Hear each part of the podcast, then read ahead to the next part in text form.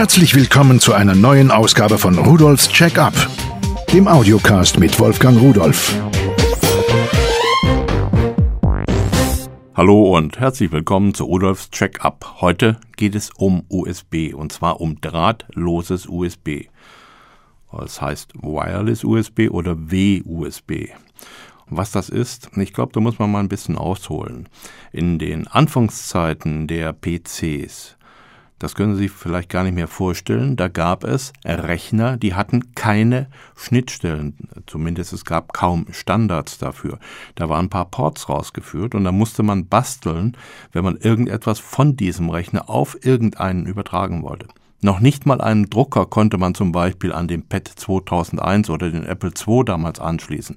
Da musste man ein extra Interface haben. Bei dem PET musste man ein externes ranstecken an die herausgeführten Busleitungen und bei dem Apple II war es so, dass man eine Interface-Karte in das Gerät einstecken musste. Die ersten haben damals, glaube ich, 800 D-Mark gekostet. Nur um einen Drucker anschließen zu können. Oder stellen Sie sich vor, so ein Druckeranschlusskabel, welches man dann an das Interface in den Rechner eingesteckt hat und auf der anderen Seite in den Drucker, 1,50 Meter lang. Das hat auch runde 150 Euro gekostet. Es ist kaum vorstellbar. Die Übertragung war damals parallel. Das heißt, man hat am Anfang sieben, später acht Bit gleichzeitig auf eine Leitung gesetzt. So, und nun hat man ein physikalisches Problem. Man kann nicht einfach irgendwann auf die Leitung gehen, auf Druckerseite und sagen, jetzt hole ich mir die Daten, sondern man muss sich diese Daten ja erstmal beruhigen lassen, stabilisieren lassen. Und so hat man einen Handshake erfunden. Das heißt, man hat die auf die Leitung gelegt, hat ein bisschen gewartet, dann hat man auf einer anderen Leitung ein Signal geschickt. Das hieß die Daten sind gültig, daraufhin hat der Drucker oder das andere Endgerät, was da dran hing, die Daten abgeholt und wenn es sie hatte, hat er zurückgeschickt, ich hab sie und dann konnte der Sender, der Computer in dem Fall, das wieder wegnehmen. Dazu hat man dicke Kabel gebraucht, die konnte man nicht beliebig lang machen, wenn man sie länger gemacht hat, kam es zur Störung und irgendwann kam dann die serielle Schnittstelle, die RS232C. Diese Schnittstelle das war schon ein Fortschritt, weil man im Prinzip nur noch drei Leitungen gebraucht hat. Gut, es gibt auch welche mit Hardware-Handshake, da hat man mehr gebraucht, aber drei haben ausgereicht. Eine zum externen Gerät, eine vom externen Gerät und eine Masseleitung. Allerdings, diese Schnittstelle hatte ihre Tücken. Man hatte so viel Einstellmöglichkeiten und vor allen Dingen in den Steckern, sowohl beim Endgerät wie auch beim sendenden Gerät, da mussten so viele Brücken geschaltet, gelötet werden, dass es für die meisten Leute gar nicht möglich war, so etwas selbst zu machen. Denn jeder Hersteller hat seine eigene Suppe, sein eigenes Format gekocht und das auch so rausgebracht. Ja, und dann war es eigentlich ein Glück, dass irgendwann so sehr gewiefte Ingenieure darauf kamen und haben gesagt, wir müssen da etwas tun. Und dann ist es zu einer universellen, seriellen Schnittstelle gekommen. Und die war viel, viel komplizierter. Vom technischen Aufwand. Für uns als Benutzer ist sie einfach nur einfach. Allerdings braucht man vier Leitungen, man muss Plus und Minus haben, weil man gleichzeitig darüber Geräte, die nicht viel Strom brauchen, wie zum Beispiel Tastatur oder Maus, versorgen konnte. Sie hatte unterschiedliche Geschwindigkeiten und sie hat sich auch in der Geschwindigkeit, in der maximalen entwickelt. Bei USB 2.0 haben wir 480 Megabit pro Sekunde im Moment. Maximal, das braucht natürlich die Tastatur nicht. Und diese Schnittstelle hat sich nach anfänglichen Problemen und Ablehnungen schnell durchgesetzt. Und Sie wissen selbst, wie einfach das ist. Man steckt ein Gerät an und das Betriebssystem sagt, okay, kenne ich, mache ich. Oder es sagt, du, da ist ein neues Gerät, soll ich mal nach dem Treiber gucken? Und dann holt es sich aus dem Internet den Treiber, installiert den und fertig ist die Sache. Es kann auch Probleme geben, wissen wir alle, aber in der Regel läuft es so ab. So, nur, diese ideale, wunderbare Schnittstelle hat einen Nachteil, sie braucht immer noch ein Kabel. Und wir sind ja im Aufbruch in die drahtlose Zeit. Diese drahtlose Zeit hat ja schon begonnen. Unsere Schnurlostelefone zu Hause, Wer will denn da schon durch die Wohnung flitzen, telefonierend und eine Schnur hinter sich herziehen? Unsere Mobiltelefone, nun, das ginge gar nicht mit Schnur. Dann wären sie ja nicht mehr mobil. Oder WLAN zum Beispiel. Das ist ja auch so eine Geschichte. Viele haben zu Hause ein eigenes Wireless LAN. und können dann mit ihrem Notebook und mit ihren anderen Geräten beliebig im Haus oder in der Wohnung herumwandern und sind trotzdem noch mit dem Rechner oder über den Rechner mit dem Internet verbunden. Bluetooth zum Beispiel, auch so etwas. Und es gibt eine ganze Menge mehr Dienste, die uns so gar nicht bewusst sind. Also warum auch nicht USB? Und dieses Wireless USB, das ist jetzt ein großer Schritt in die Zukunft. Denn Wireless USB ersetzt einfach nur das Kabel. Gut, im Moment ist es noch ein bisschen teuer, aber das ist bei allen Zukunftstechnologien so gewesen, dass sie ein paar Mark damals und ein paar Euro heute mehr gekostet haben als später, wenn es dann wirklich darum ging, das überall einzubauen.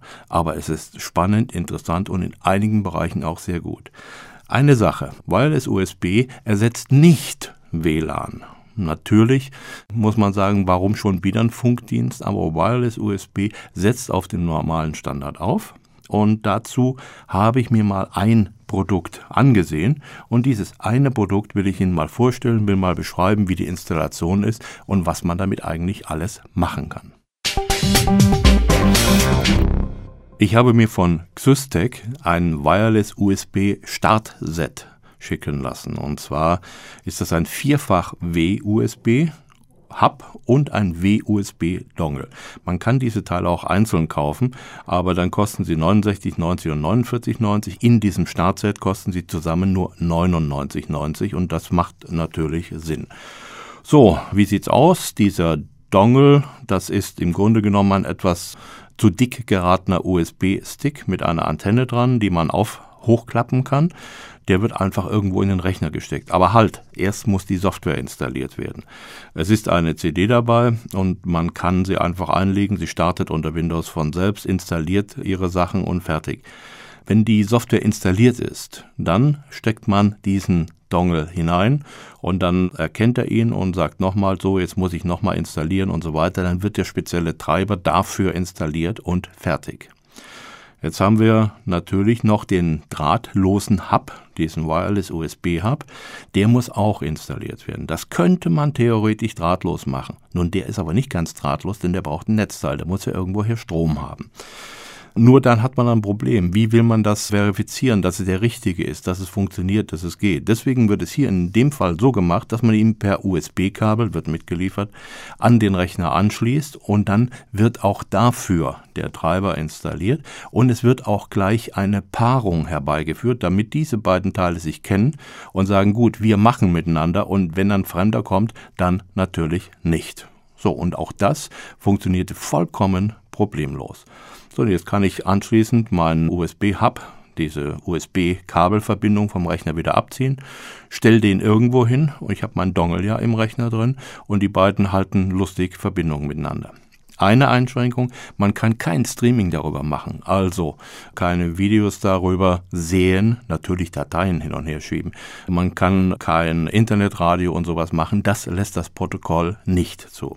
So, dann noch eine Geschichte. Die Reichweite ist nur 10 Meter.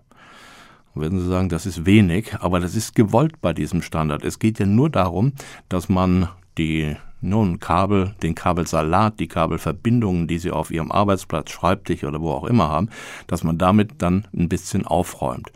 Durch Wände durch geht es kaum, denn die Sendeleistung liegt bei einem Milliwatt, also einem Tausendstel Watt. Das ist natürlich auch gut für uns, denn wir haben ziemlich viel Funkdienste um uns herum. Und wenn wir die ganzen Wellen sehen könnten, die uns umgeben, dann würden wir nichts mehr sehen, denn so viele sind das. Also ein Milliwatt ist sehr, sehr wenig, geht nicht durch die Wand, verbindet meine Geräte quasi direkt auf Sichtweite, das aber sicher. Bis zu dieser Entfernung schaffe ich ungefähr 110 Megabit pro Sekunde oder das ist der maximale Wert, sagen wir mal so. Auf ganz kurze Entfernung, so zwei, drei Meter, schaffe ich auch die volle Geschwindigkeit von USB 2.0, nämlich 480 Megabit pro Sekunde. So, das ist im Prinzip schon alles. Installation ist einfach. Alle meine Geräte, die ich an den Hub anschließen kann, an ein Kabel gebunden, funktionieren auch hier. Ich kann auch mehrere Hubs ansprechen, aber ein Hub kann nicht mehrere Dongles ansprechen.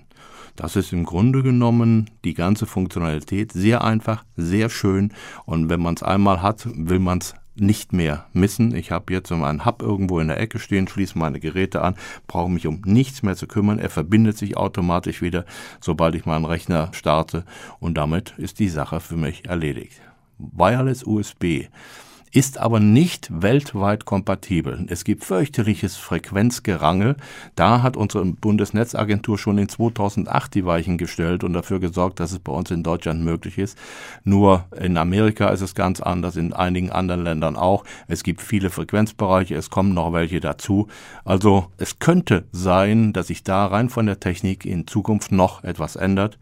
Dennoch, ich gebe das Ding nicht wieder her. Ich habe Spaß mit der Technik und wenn Sie mehr dazu wissen wollen, schauen Sie doch bitte mal unter www.pearl.de-podcast hinein. Da finden Sie auch Bilder und die Beschreibung von diesen Geräten. Es lohnt sich. Vielleicht kommen Sie auf den Geschmack. Und tschüss.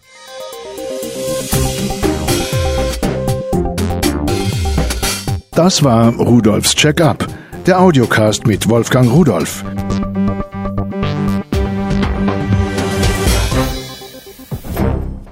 Produziert von der Voxmundi Medienanstalt. Köln 2010.